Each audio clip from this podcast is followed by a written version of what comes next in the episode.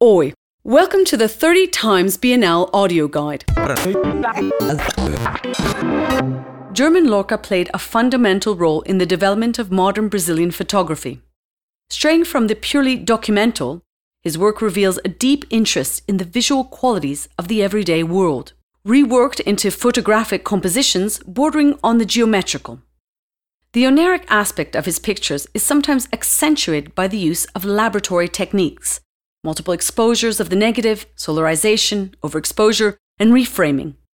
These characteristics were in line with the experimental proposals of the Fotocine Clube Bandeirantes, of which Lorca was an active member from 1948 onwards. Among his fellow club members were Geraldo de Barros, Thomaz Farkas, José Yalenti, and Eduardo Salvatore. Certain photographs, such as Ladeira Dr. Falcão from 1950 and Início da Obra da Avenida 23 de Maio from 1954, clearly evince Lorca's sensitivity and formal precepts.